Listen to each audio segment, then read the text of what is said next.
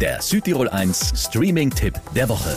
Powered by Telmecom. Wir vernetzen Südtirol. Telmecom.com Richard Montanes ist wie gesagt Hausmeister und zwar bei der Firma Frito-Lay. Die machen Chips und so, aber natürlich hat seine eigene Geschichte nicht da angefangen. Lieber Gott, ich habe eine Menge Fehler gemacht. Die Gang, die Drogen, gestohlene Autos. soll das werden, Mann? Beeilung! Hey, er betet gerade. Weiter, Baby. Hm? Jedenfalls war er kein Engel und er ist echt froh um seinen Hausmeisterjob.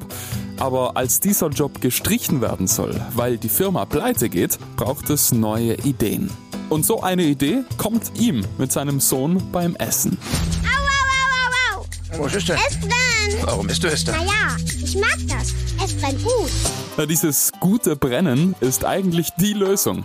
Richard schlägt scharfe Cheetos vor. Natürlich war das für ihn aber nicht gerade einfach. Ich habe eine Idee, die Frito-Lay revolutionieren wird. Wir können die Fabrik retten.